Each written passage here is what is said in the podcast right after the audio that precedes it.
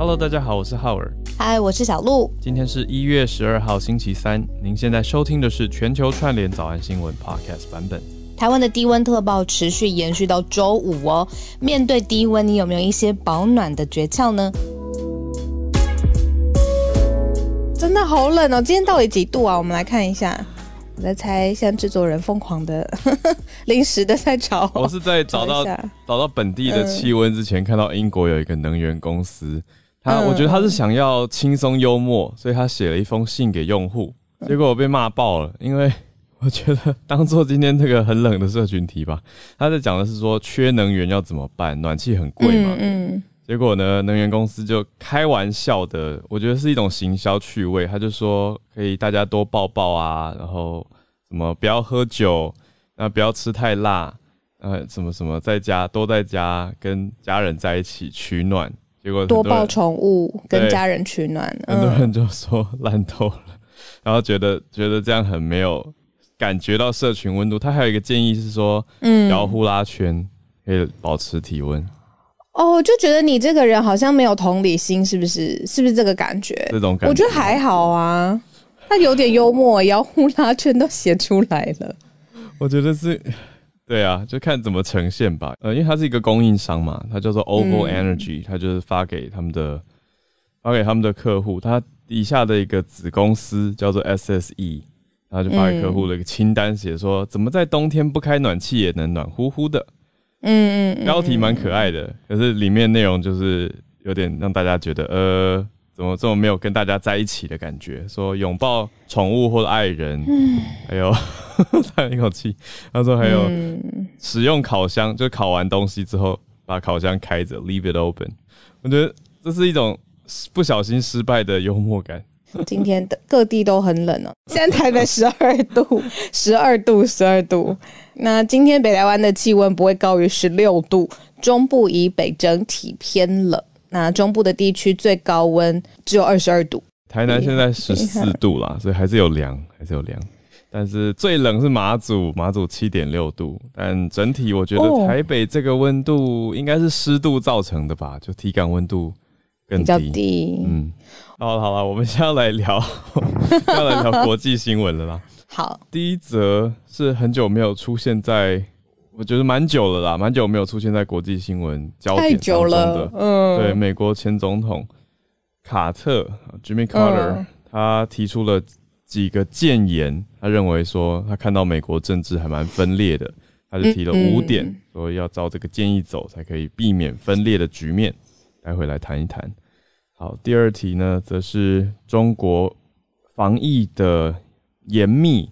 中国防疫用的措施还蛮严的，之前有略略跟大家提到嘛。那现在有一个统计数字，是有五百万人现在遭遇封城状态，嗯，正在封城当中。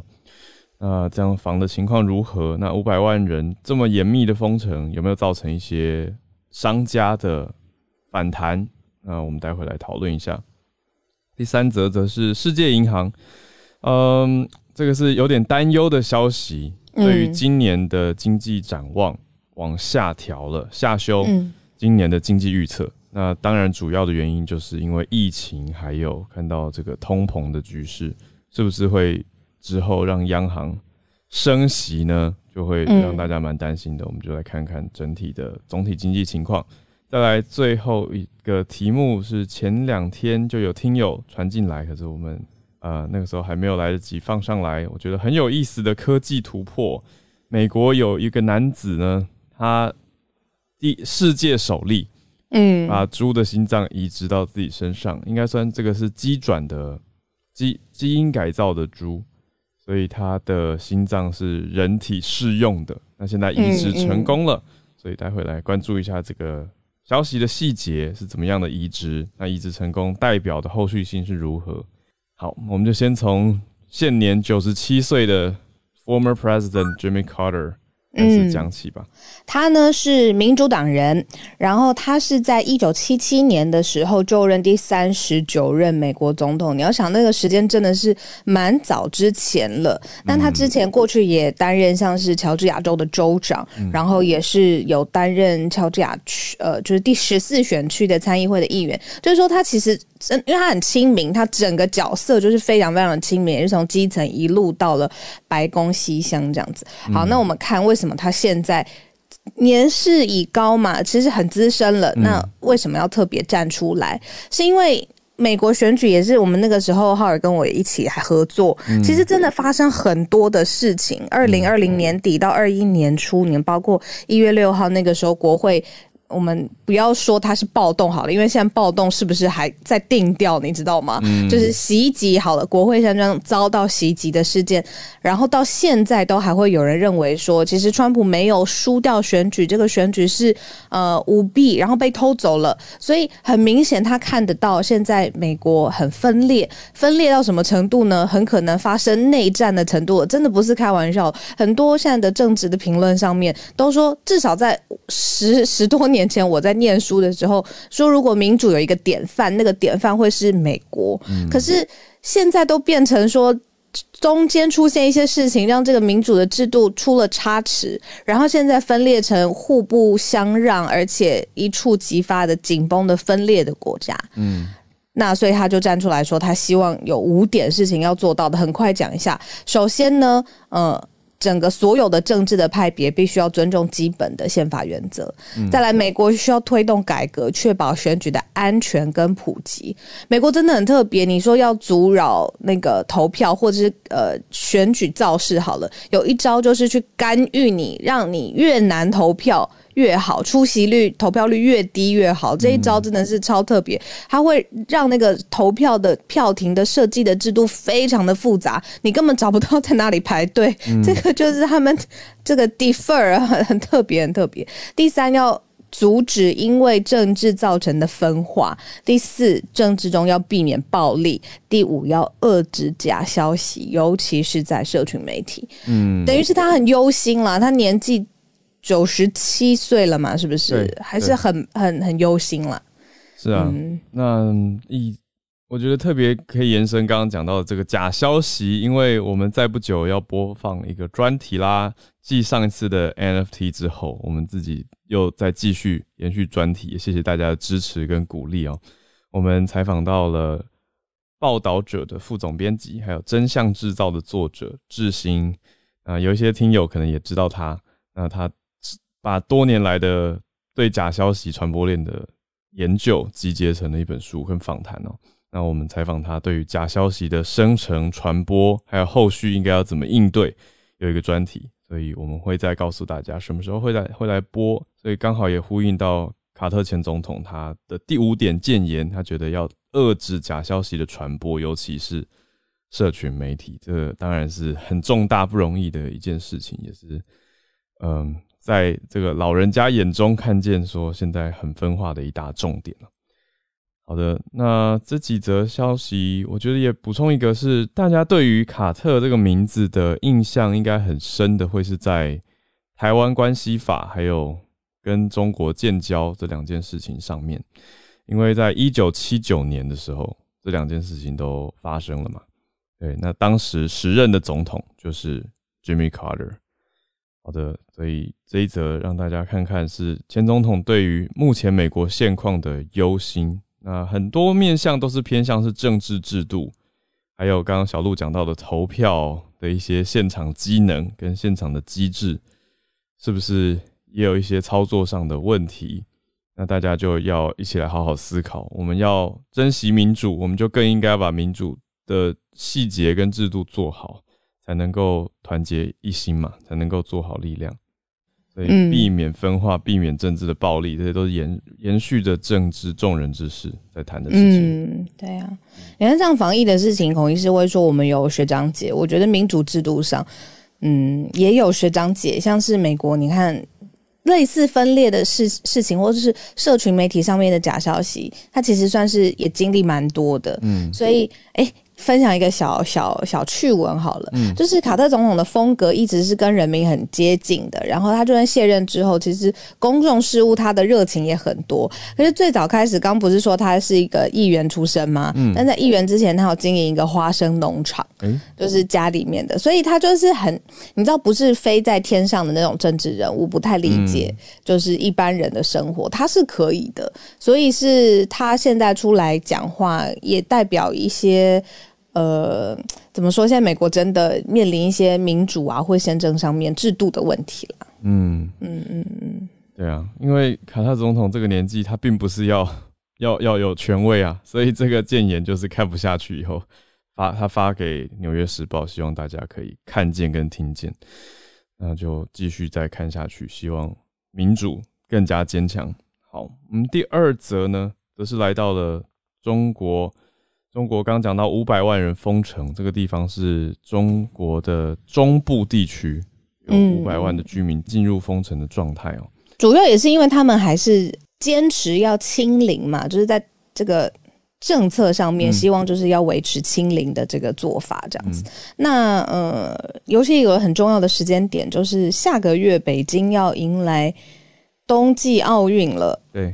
对吧？因为像之前我们常常在早安新闻上面有说，各个国家呃要不要派官员到呃北京的冬季奥运，呃是一个政治上面的表态嘛。嗯，那这表态是一回事情，能不能真的去，现在真的是未知数，对吧？嗯，因为对现在不知道接下来疫情会怎么变化。那至少在清零政策之下，现在是说在这个大规模的。哦，比如说防疫上面啦，封封城上面啦，检疫上面啦，力度措施是很强的。嗯嗯，对。那特别讲到的这个地方是在关注在中部哪些地方呢？大概河南省的安阳市是最新实施封城的。之前跟大家提过西安嘛，那西安到现在还在封城的状态。当然，呃，各个不同的媒体来源有很多关于西安的消息传出，但。我我们我觉得我我个人感受是我很难从我这边去验证真假，所以都还蛮谨慎小心的，不敢传播。所以就是看着看着，那大家也可以去关注一下。那现在讲到新的是这边比较确定的消息，是河南省的安阳市也封城了，因为出现了两例，其实已经是前几天出现的，是八号的时候出现的两例的 Omicron 确诊。那另外呢，大家在想的是哦，其实。大概是附近，其实有一段距离啦，四百公里远的天津市也不断在增加群聚感染。那有人认为是从那边影响过来的传染链，但这个还没有经过确认。只是安阳市在晚上，呃，十号的晚上，就是前天的晚上就宣布封城了，所以居民就不可以离开住处，也不可以开车上路，是这么严格的 stay at home order。那所有的商家也，所有非必要的商家就必须要关闭，而且要大规模的筛检来应对严峻的情势防控。那到现在呢，中国官方的媒体央视已经报道，今天的报道，呃，说安阳市有五十八例的本土病例，所以从八号从两例开始传传传传传到现在，那目前的总累积确诊是来到八十四例的 Omicron，所以这个就是要把。你看，把安阳市这样封起来，那避免安阳市的 Omicron 传到其他城市，这是中国采取很严格的方向。那当然，你说北京冬奥下个月就要上场了，可是离北京这么近的天津，完全就是影响到啊，而且让大家非常的担心，因为离北京刚刚讲到说离安阳四百公里，天津离北京才一百五十公里，那现在居民也是不能出城的状态。而且对一千四百万的居民正在进行全面的筛检，也取消了往北京的火车，所以北京跟天津现在是断开的状态。那就让大家会继续的去看看，说，哎，下个月那这样北京冬季奥运到底如何呢？嗯、那你说国外进来的人非常有可能带着 Omicron 啊，不管你说官员先不谈好了，选手可能有啊，嗯，那这样怎么比呢？是不是完全要有一个防疫的隔离动线？从住宿选手村到比赛场地，不跟外界连通，是不是有可能？所以我们要再看看。那现在深圳也爆发了疫情，也让大家有点担心。对，这个是中国现在目前面临的。那我们之前一直有比较各个城市跟国家在防疫上面政策路线不一样，嗯、有些呢要坚持清零，像是中国；有些要跟病毒共存，然后呃有其他的。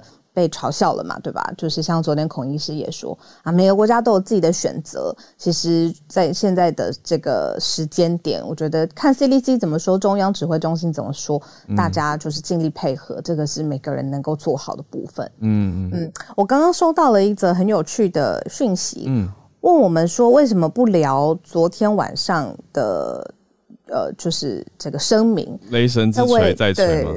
对对对，这位新朋友，我们雷神每一锤，我们从来都没有在早安新闻上面大聊特聊过。主要我们其实我们团队也开过会了，认为两方说的事情我们都没有办法，没办法证实啊，真的真的，对，对吧？对，所以会觉得无止境的追踪下去，而且我们不用聊，大家也会去看。呃、对对对对，这就是最重要的。是是是对对对，嗯，所以我们还是回来我们关注一些比较可以确认的新闻资讯。对对对，嗯嗯，对啊，所以大家当然都有在看，也有看到 晚上吓爆就哦，半夜，对啊，觉得心疼小编们，还有各种半夜要发稿的人。嗯、是的，好，我们继续吧，我们继续确、嗯、已经确认，而且很眼睛可以看得到会影响经济的消息。嗯，就是呢，世界银行。正在看要不要调整今年的经济预测嘛？那现在的消息是已经预计要调整了。就会下修今年的全球经济预测，那反映的除了刚刚讲到的疫情啊，还有这些呃，说美国联准会的情况以外，财政的支持减弱，就是世界各国政府的财政支持相对没有很强势，这个也是世界银行打算要下修今年全球经济预测的一个重点原因啦。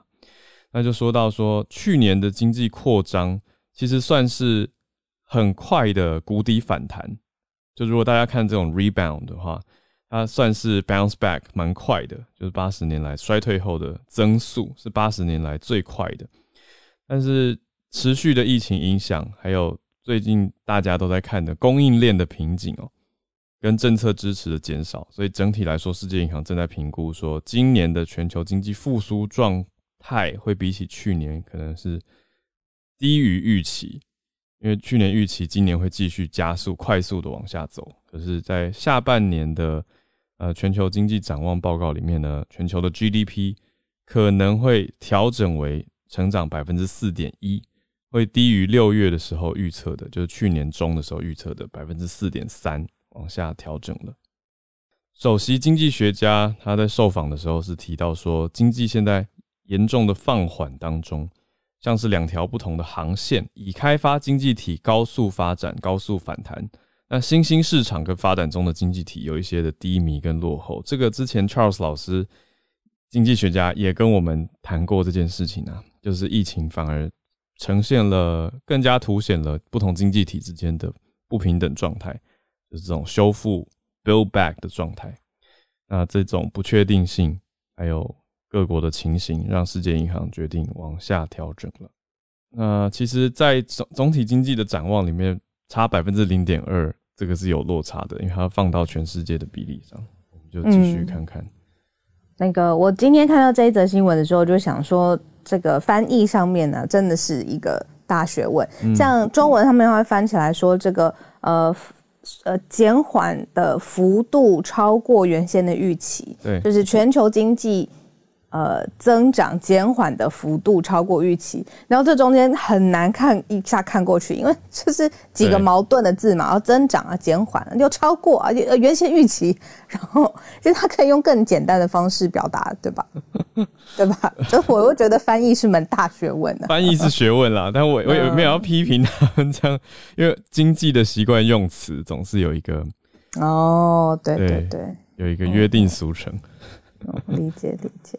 对，好，那这个就是世界银行它对于二零二二看出来的几个预测，那我们持续来慢新闻追踪下去，看看这个预测对不对？对啊，那美国这边联准会主席鲍尔是说，通膨继续居高不下的话，联准会也要升息了，这个当然也会大量影响到很多很多投资人啊，不只是投资人啊，就是说一般的、一般大众。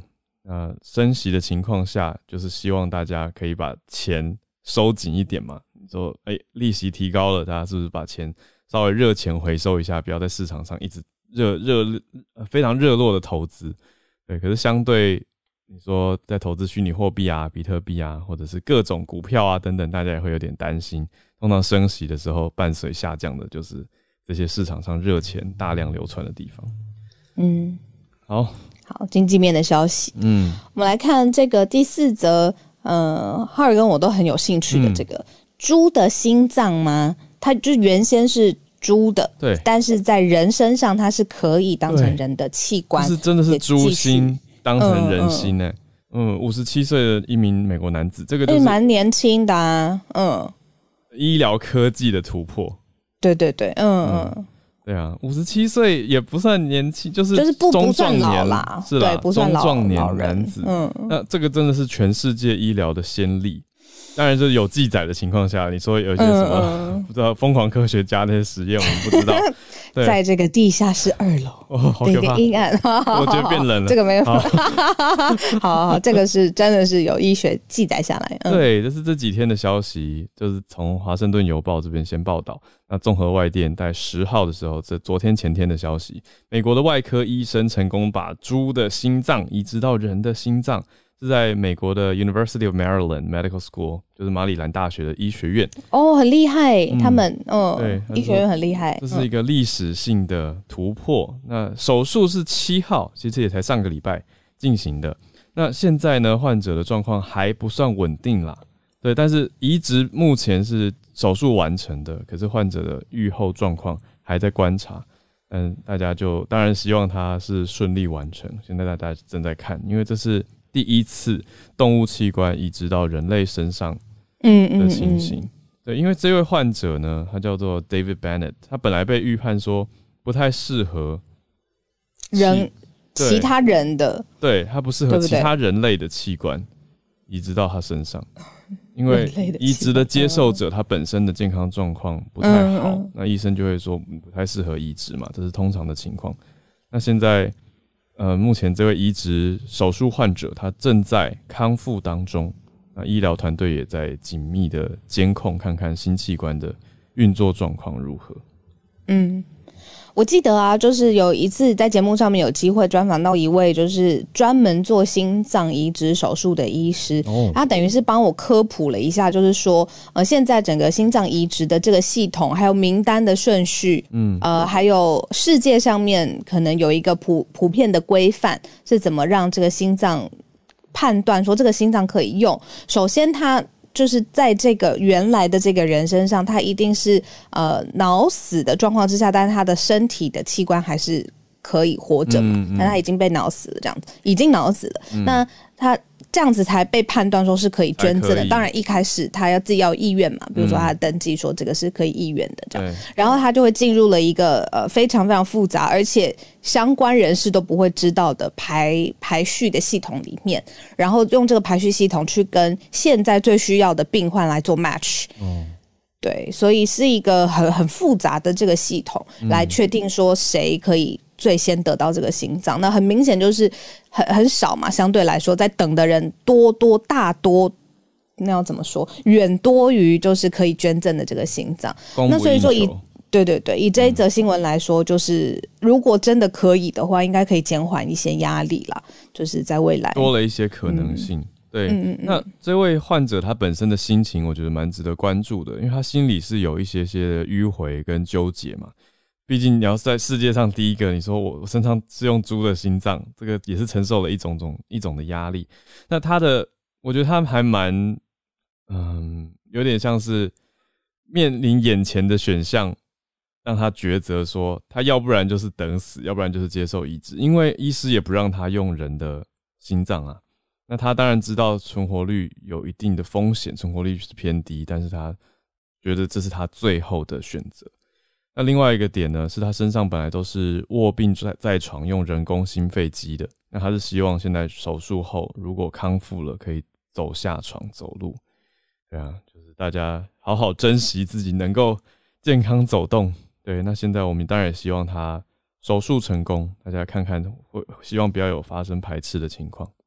那这次的做法蛮特别，是把这个心脏的猪只的心脏做基因改造，把过往人类比较可能会排斥的三个基因移除掉了，那让整只猪的这个心脏组织，呃，可能会过度生长的基因也删除掉，所以真的就是用基因修改、基因改造的技术来让这个心脏能够跟人能够希望是符合。那我们就再观接下来这几天后续观察看看。好，现在时间来到全球串联的时间。嗯，我想特别谢谢很多很多的朋友，就是每一天也都就支持我们啦，所以谢谢谢谢这么冷的时候。好，谢谢小鹿，也谢谢大家。那我邀请到我这边是 Charles 老师，就是稍微补充一下，这个是呃世界银行的报告，它是今天呃美国时间现在礼拜二的啊、呃、发表的报告，那它的下修幅度其实是蛮高的。就是从啊百分之五点五到百分之四点一，那要这么大的，你想你要想一个全球的经济这么大的一个下修幅度，其实是几乎每个国家都被下修，就是美国、欧洲、中国，然后发展中国家全部都被下修。那经济预测其实。嗯，比较像是一门呃艺术了，就是说每天当然就是有它的它的这个呃 model 啊，它的这个模型这样子的。那可是每天这么多的新闻，这么多的利多利空消息，到底有什么会改变一个经济学家一个预测者的立场？其实过去这两年一直都是疫情。那这个这次下修也是因为疫情，就是这个 Omicron 来了，那就是但是这个政府啊，各国政府就是已经没有什么振兴的一些呃方案了，就是他们的财政一些呃财政政策或者货币政策，有些都要开始紧缩了，因为就是因为啊、呃、有这个刚才你们说就是通货膨胀的关系。嗯、那其实就是可以呃举美国这边的的例子，其实二零二二年的 第一个礼拜其实。对我们来讲，其实还蛮惊心动魄。你看，美国每天这个确诊人数这么高，那其实我我很多身边的人，就是一些呃朋友啊，家里面都传出就是被感染的，嗯、那很多都是青少年，就是或是高中大学生，然后去去 hang out，然后最后就就感染，就传染给家里的人。当然，就说呃，Omicron 就是比较多轻症比较多啦，但是。你一旦感染之后，如果说你是在呃工作工作场合，不管是医院或是在这个学校，你就必须要休息个五到十天嘛。那其实也是造成整个美国的这个呃劳动力的一个紧缩。嗯，那就是我们有朋友在医院工作，其实他们说现在基本上就是比起之前的这个，因为就是得病的人太多了，几乎是只呃。缺呃缺工的人数大概是之前的四倍，嗯，那其实美国他们的一个啊、嗯、这个就业报告有一个 JOLT，就是他们研究这个十一、十二月的这个每个月辞职的人数大概有四百万人，嗯，那这四百万人其实很多都是呃就是医疗或是这种服务业的这个啊、呃、这场场场所，嗯，那就是现在看到这个继继续持续持续蔓延，还有就是我去年。年底的时候，最后一次，最后一次，呃，全球串联分享，就是说，真的是一个不平等的一年，就是疫情造成全世界各国复苏的呃速度不平等，然后国内的呃均这个贫富差距不不平等，这些也都会继续造成一些社会问题，还有一些经济前景发展的问题呀。嗯、所以说这些原因就是加总起来，也就是造成他们呃往下修的原因。对，嗯、那我就是很快的补充一下，谢谢。感谢 Charles 老师，就是让我们有全面的。了解，的确。那讲到辞职啊，还有缺工这件事情，我觉得刚好接续着 Lawrence 他所关注的。我我是注意到说，哎、欸，其实也蛮多人在讲跟在看，说美国有一些人辞职回家去躺平。那 Lawrence 这边关注的是 LinkedIn 的经济学家研究。这次要讲的其实是 CBS News，他们有叫 Sixty Minutes 的单元。那这次他们有有采访的，也是另外一位，他是 LinkedIn 的首席经济学家，叫做 Kevin Kimbrough。对，他有来简单描述一下，就如同 Charles 老师刚刚说的，说，哎，那个就是每个每个月我们会看到有个四百万以上的缺工嘛，对吧？就是这件事情，嗯，呃，离职，不好意思，就是离职。嗯、那我们我们看到是美国下，就是二零二一年的下半夜，好像加起来是。千万以上，而现在只要是医疗院所所有的职位，就包括他们已经有人工作的职位，跟他们现在暂时缺人的职位加起来，百分之八点二是空缺的。然后那是 healthcare，嗯、那 hotel hotels and restaurants 就是旅馆餐饮相关，则是百分之八点九是缺的。嗯，而这个首席经济学家他把这个问题有他说了一个很重要点是，有看到在 LinkedIn 上面改变自己工作地点的人非常之多，他把这个列为一个很重要的原因，就是很多人因为 COVID 就迁徙，可能就从大城市离开，回到自己老。或比较就是二线城市，嗯嗯，对，这是他讲的。另外一环，因为刚刚 Charles 老师也提到医院，我们现在看到的医确实，因为之前有一个东西叫做 staffing fatigue，就是嗯，医院我要我们要人力，但人力不够，那在工作的人又要面临很多身边人得 Omicron，所以就是还在工作的人会很疲乏，那我们也没。可用，而隔离五天放回来，其实大家也很不安心。所以美国的医疗院所现在很多地方都是呈现一个高紧绷状态，嗯，而这件事情也促进辞职率还是高升不下，嗯，对。那这些东西包含起来，就是有人说这只解释了所谓的 The Great Resignation，就是大辞职时代的前半段。他们认为现象还不会结束，嗯，对，这是。今天要分享的部分，谢谢。谢谢 Lawrence。对啊，我觉得这个最近这一两个礼拜大辞职时代的讨论有蛮明显的增加，就是讲到美国的辞职潮蛮严重的。我可以再补补充一下，就是说这个辞职潮其实就是跟着啊，因为现在很缺工嘛，所以说就是。呃，现在他们说说是这个啊、呃，卖方市场，也就是劳工市场。嗯，就说你你如果说是你辞职，你可以呃很快的就找到下一份工作，而且现在就是劳工他们雇主愿意付比较高的薪水，那就说这就更推波助澜，更更影响了这个大家不愿意回去上班的一个啊、呃，可能就觉得说怕身就是这是是一个健康啊受到危害这样子。嗯嗯嗯，对啊，我有一个好朋友，他他都一直在看。局势就是各种劳动劳资局势嘛。那他讲了一句话，他说：“现在变成以前是老板开除员工，现在是员工开除老板的时代。员工开老板哦，对，因为老板反而很需要人才，那找不太到，那人才很容易换到其他的机会，因为太多地方都需要人才了，对，变成一个蛮奇特的现况。呃，美国这个又是另外一种类似的情形。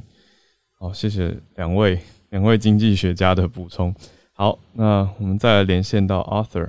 今天跟大家分享的一个新闻，就是关于辉瑞的新闻啊。那不是关于它的口服药，而是辉瑞可能要在美国裁减大概上百名的 sales。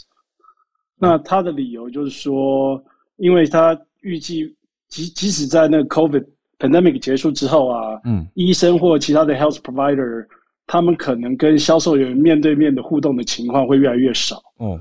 越趋近现在 digitalized 的世界里面，他觉得未来他们 sales 跟就是公司跟这些他们的的客户的互动，可能以后就是 virtual 的机会会很大。嗯，所以他不太需要这么多的 sales 所以他大概要他大概没有说多少人，但是数百名可能跑不掉。嗯，那他会在裁撤这数百名职位后，会在别的领域里面。或是 research，或是在其他的呃 department 会增加新的职位，这样。嗯，那他就是觉得说，现在未来以后，整个医生跟 healthcare 这些专业人员跟制药公司的互动，大概有一半会采取 virtual 的方式进行。嗯，所以他不太需要这么多的 sales 去做 face to face 的 contact。嗯，那辉瑞大概两千二零二一年大概宣布他们的 sales 的营运。收入大概有八百亿美元，嗯，那大概一半应该是来自 COVID 这个疫苗，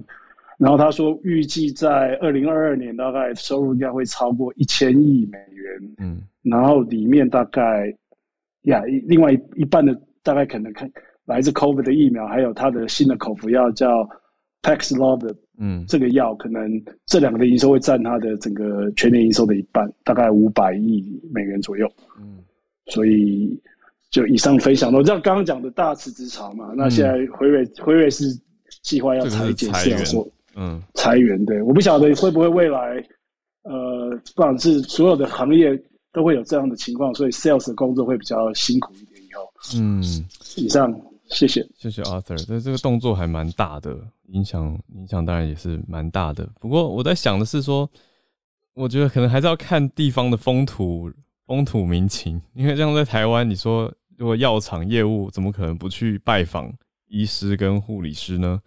对啊，我就觉得，可是在美国，他们认为有辉瑞认为可以用远距的方式，而且因为这样要要裁掉很多人。不，因为我觉得很大一部分还有的可能是因为像美国所现在很多这种看医生或干嘛，它都是 virtual，就直接线上就可以看医生。远距医疗，远距医疗的应该是越来越普遍，所以整个远距的使用状况应该是应该他们预计会越来越普遍啊。我不晓得应用到其他的方面，可能、嗯、台湾我不晓得，台湾现在有这种远距医疗的情况吗？通常是用在偏乡做辅助性的。OK，对啊，所以大家还是他人还是会跑去诊所比较多，对，对，因为很方便，呃，健保嘛，嗯、对啊，而且也会顺便问医生很多，呃，就是相关的这些个 焦虑的问题吧。对对对，平常顺便安抚大家的心理。对对对，没错没错。所以基本上是一个文化民俗，不会到不适用啦，就是因为楼下这么方便，为什么我要？对啊，对对不对？然后会觉得面对面面对面有更多空间，我觉得这是。面对面很大的重点。呃，楼下医生从小看我长大，他治疗我过敏十五年了，对不对？类似这种，然后所以我就很多问题，我可以跟他 也顺便话话家常。对对对对，有一点这种生活习惯上的。对，因为远距我觉得有时候会有一点公事公办感，就是事情结束了，然后就哦好，那就离线了，好下线，然后一秒结束，准时上线，也不会提早到啊，或者是差个那个什么一两分钟闲聊，其实差蛮多的。对，所以我觉得才、嗯、我才想到说，哎、欸，跟业务工作的本质会有一点像，就是人跟人。对啊，嗯嗯嗯，谢谢 Arthur，好，谢谢辉瑞的新消息。那我们再连线到英国的 Moya。这是那个 CNN，它几个小时前才刚最新出炉的，出炉的就是二零二二年全世界所有最够力的这个护照的排行榜。那我想大家应该会很有兴趣，嗯、因为这个 somehow 也 echo 到就是之前 Charles 跟 Lawrence 讲的，不管是缺工啊、全球移动性啊，跟这个经济复苏，就是疫情后经济复苏有很大的关系。嗯、好。然后基本上呢，这家调查公司它是一家位总部位于伦敦的全球公民跟居住咨询公司，它叫 Henlys and Partners。然后它发布的二零二二年的第一份第一份的 Henlys 就是他们公司名称 Henlys 的护照指数报告。好，嗯、然后这个报告呢，基本上它是根据呃国际航空运输协会他们所提供的独家数据。然后这间公司它从二零零六年开始就一直定期的在监测世界上每一个国家。哪个国家它有它能够拥有最适合旅行的护照？嗯，那意思所谓最适合旅行护照跟最够力的护照，意思就是说，今天你想要去一个地方，基本上你不需要提前申请那个国家的签证，你就可以直接拿着你该国的护照免签证进入。好，嗯，那因为这个机构呢，它在一整年里面，它会根据每一个国家的规定会随时更新发布，所以目前这份报告才会说它是二零二二年的第一份报告。嗯，好，那它当然有说，基本上在 pandemic 在 COVID 的这个疫情期期间，很多国家它都它都新增了许多暂时性的出入境跟旅游限制，不呃，然后因此造成了这个他们出了十几年、几十年的报告，然后出现了史上最大的旅游障碍。并且的拉大了每一个国家之间全球呃自由流动的这个差距。不过这份报告发布的时候，他又把这些呃 pandemic 期间暂时性的旅游限制拿掉，没有列入评价。嗯，好，那所以我们现在我们先来看排名，然后我们再来讨论就是这份报告的意义。好，嗯、那基本上最够力的国家的护照主要都集中在欧盟、嗯，北美。跟亚洲的富裕国家，那我觉得这不意外了哈，嗯、因为你你也知道，就是免签基本上它是一个互惠啊，它就跟我们很多的 trade deal 是一样的。嗯，好，那第一名的国家，它它都是用并列的方法列出前十大，可是基本上是超过二十几个国家。啊，嗯、那第一名呢，最够力的两个是日本跟新加坡，基本上总共全球有一百九十二个国家或地区，他们是免签就可以进入，嗯、那几乎就已经是全世界了啦。嗯、这样好。所以第一名是日本、新加坡一百九十二个，第二名是德国跟南韩一百九十个，嗯，第三名是芬兰、意大利、卢森堡、西班牙一百八十九，好，然后再来就是第四名，譬如奥地利、丹麦、法国、荷兰、瑞典，第五名爱尔兰、葡萄牙，第六名比利时、纽西兰、挪威、瑞士、英国、美国，第七名澳洲、加拿大、捷克、希腊、马耳他。然后第八名波兰、匈牙利，第九名立陶宛，哈，台湾最新的好朋友立陶宛跟斯洛伐克，嗯，然后第十名爱沙尼亚、拉脱维亚跟斯洛维尼亚。好，嗯，然后基本上第一名可以去一百九十二个国家地区，那第十名一百八十一个，我我觉得差距其实没有太大，啊、因为基本上就已经是全世界了。嗯，那我们可以来看一下比较差的，我们从最差的开始。那老实说也不意外哈，最差的阿富汗。再来，伊拉克、叙、哦、利亚、巴基斯坦、也门、索马利亚、尼泊尔、巴勒斯坦领土区，啊，跟北韩，哎，北韩还不是最差的哦，北韩人家也是一个国家，right？而且基本上是没有战乱国家。嗯、好，那。这份报告它有指出，哈，其实去年底整个 Omicron 爆发的时候，它导致了很多的富裕国家跟贫穷国家之间国际流动性的鸿沟基本上是扩大的。嗯，像联合国的秘书长 Antonio 他就有他他当初他就有描述说，Omicron 一开始爆发的时候，所有的国家针对非洲国家很非常严格的旅游限制，已经几乎等于是旅行呃旅行的种族隔离。嗯、好，那这两年基本上在 pandemic 之外，呃，除了 pandemic 之外，其实在过去几十年里面，总体旅游的自由，呃，自由程度非常大幅的提升。譬如说，二零零六年这间公司一开始在做调查的时候，平均一个人他不需要提前获得签证就能造访的国家有五十七个。好，那是二零零六年，嗯、到了二零二二年，平均大概是一百零七个国家。好，几乎是翻倍的。嗯、好。那当然啦，这些就是比较自由的护照的持有者。当然，像我刚提到，主要是来自欧洲、北美跟比较富裕的亚洲国家。嗯，好，那像比较比较像安哥拉、喀麦隆、老挝这些，那基本上它它当然限制就非常多。好，那就回到最重要的，就是这个机构它为什么要出这份报告呢？那基本上这间公司 Henley and Partners 的主席，也就是整个所谓护照指数概念的创造者，他表示说。在疫情过后，一个国家它的复苏的程度跟它的速度，基本上取决于它对于外国旅客跟移民的开放程度。嗯，好，那基本上护照跟签证，它是影响全球社会是否平等的最重要衡量工具之一，因为它决定了整个全球流动的机会。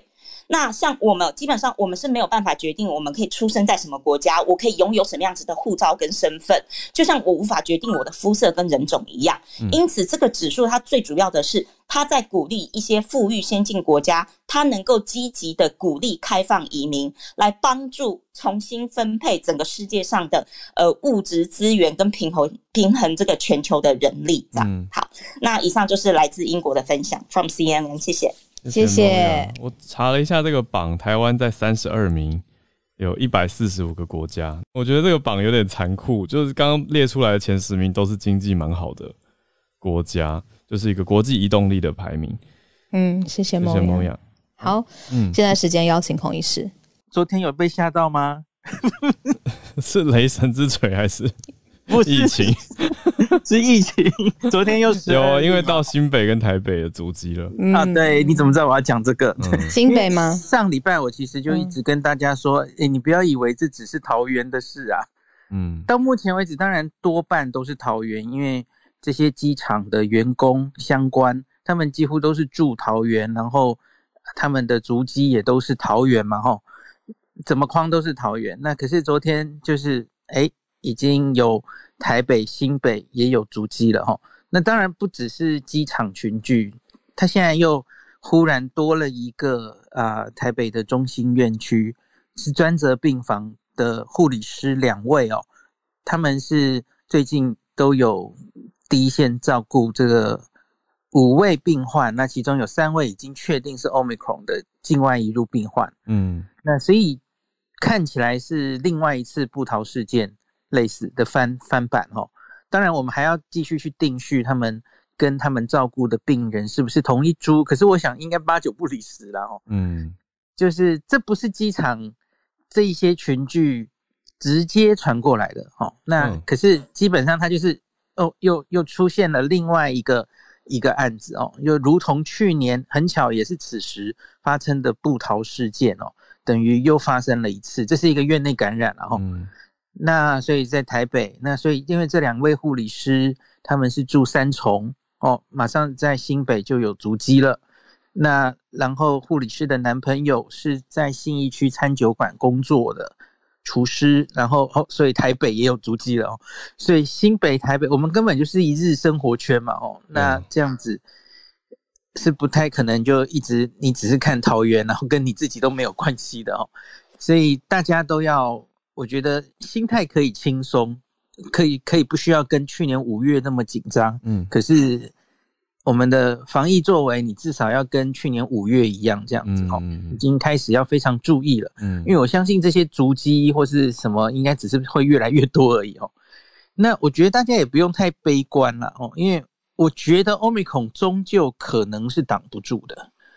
因因为它传染力实在太强了，你你看看国外就知道了嘛。嗯，美国继那个一月应该是三号吧，一日一百万确诊，就是越来越多啊。嗯，那很多美国自己都是预估大概尖峰会发生在一月底左右了哈。嗯，这个案例还在还没到顶这样。嗯，那所以你看各个国家就是指数型上升，它它实在太会传了嘛。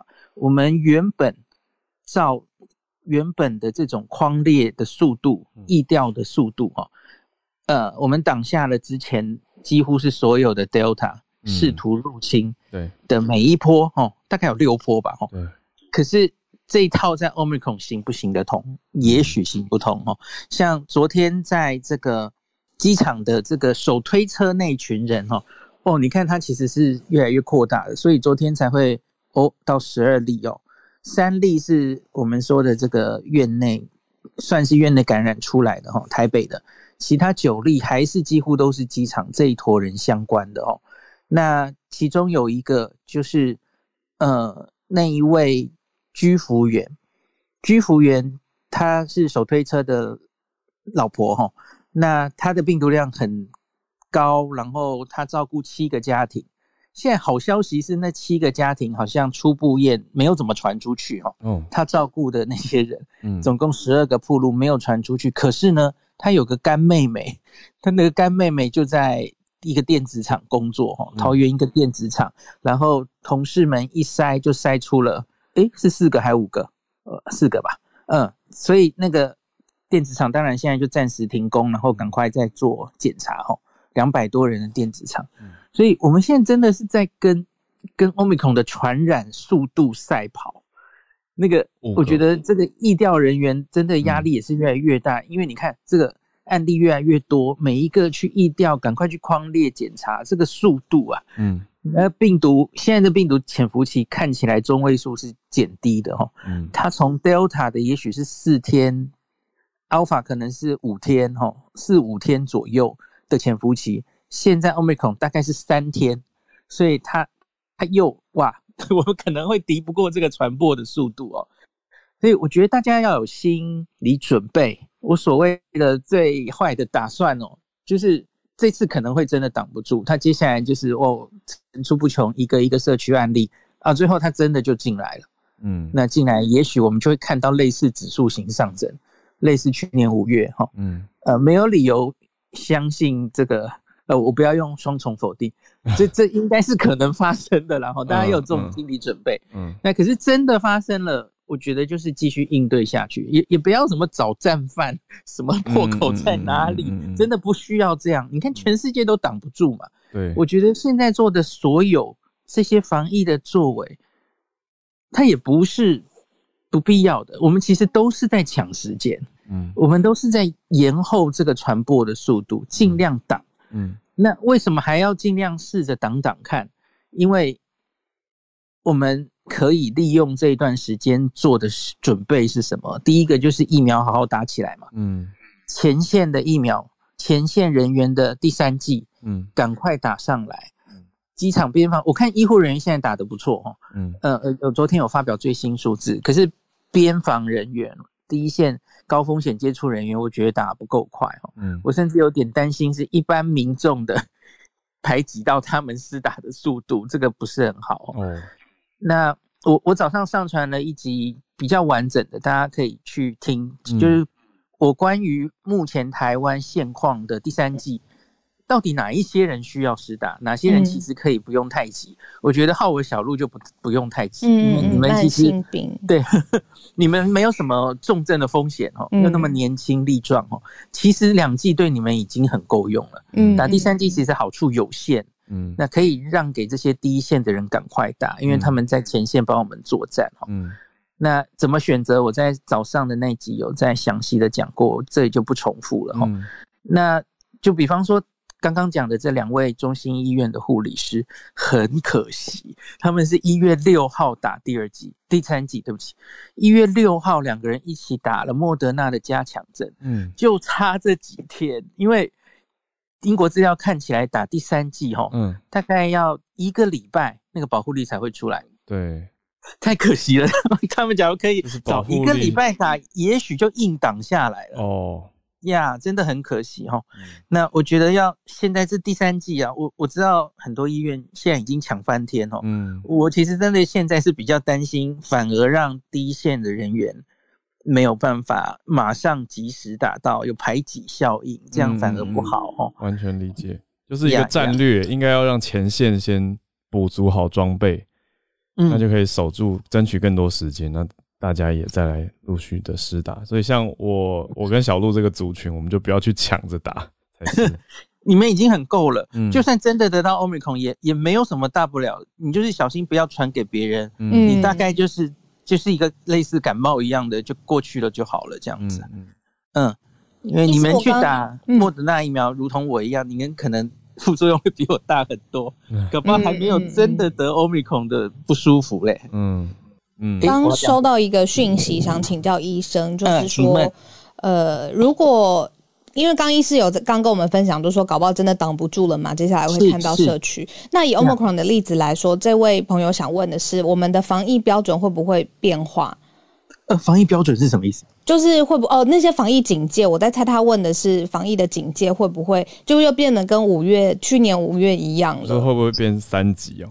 嗯，呃，不，就是三级的各种措施会不会放宽？毕竟 Omicron 没有像其他一样那么严重嘛。嗯，我觉得应该会有有调整的地方。嗯，就像我们现在名义上这几个月哈。原来是三级，后来回到两级。可是你有发现，在两级之中，其实有一直在调整。哦，懂了，懂。OK，OK。比方说，某些行业可以开，那最后连八大都开了，对吧？然后某些时候口罩可以拿掉，等等的。嗯。所以我觉得几级是一回事，那到时候会会怎么样采取措施？比方说，还是坚持要所有小朋友都停课吗？国中生都已经打疫苗了，是不是就不用停课？我觉得这些都还有很多微调的地方哦。嗯，那是不是所有餐饮业这次也一定全部都一定要要停止内用？我觉得这都可以再商量。对，我我自己觉得，也许打击面，你要问我的话，然后我觉得也许不需要打击面这么大，因为到那个时候最重要的其实是医院资源、医疗资源不能崩溃。轻症不可以全部都挤到医院去，嗯，然后只要老人家最重要的容易重症的人要保护好，然后这一部分的重症没有激增，死亡没有激增，我觉得就算是守住了，让他不要传得太快，嗯，就就好了，而不是早就，其实我们从来就从去年五月中以来，应该都不能说以清零为目标，在某一些人心里可能是觉得清零。为目标哦，可是其实我觉得政府不作为，后来就都已经没有以清零为目标，只是我们后来真的好像已经做到接近清零了，那大家当然也很高兴哦。嗯，那可是现在的 Omicron 哦，我觉得一样啦，现在不能再以清零为目标了。我觉得现在应该就是尽量挡，挡不住那是正常的。嗯。嗯，我们其实要抢时间打疫苗，做更多。超前部署的准备，嗯，然后让它不要传的这么快，嗯，然后还有一个很重要的是，我们也要观察别的国家会怎么样嘛，吼，嗯，美国接下来会怎么样，日本接下来怎么样，决定我们的下一步。没错，我昨天去健身房，已经所有人的口罩都戴起来了，嗯，OK，必须的，对，就是要回到戴着口罩运动的状态，就非常就本来就是这样啦，因为规定是这样嘛，所以大家是照着规定来的，必须，这是一件好事，就大家是遵从规定的。对啊，那是对于疫苗的施打，呃，谢谢医师就给大家很新的指南，大家心里比较有一个方向了。嗯，好，那有一些讯息要想问医师的，我觉得我们明天后天都还有时间，我们继续来观看一些呃疫情上面的变化，然后继续请教医师。那医师每天的最新的消息也会自己写在部落格跟粉丝页上面更新。嗯，最近疫情又回来了嘛，所以大家对资讯需要掌握的话，也可以到医师那儿。对。再次谢谢医师，也谢谢所有跟我们串联的朋友。谢谢你今天的收听。如果有任何想要告诉我们的话，可以透过各种管道留言给我们哦。如果你也支持慢新闻，欢迎订阅节目、刷五星，或是分享给亲朋好友。小额赞助也是支持我们节目的方式。你们的支持是我们持续做节目的动力。感谢所有朋友的建议。那就让我们继续保持串联。大家拜拜。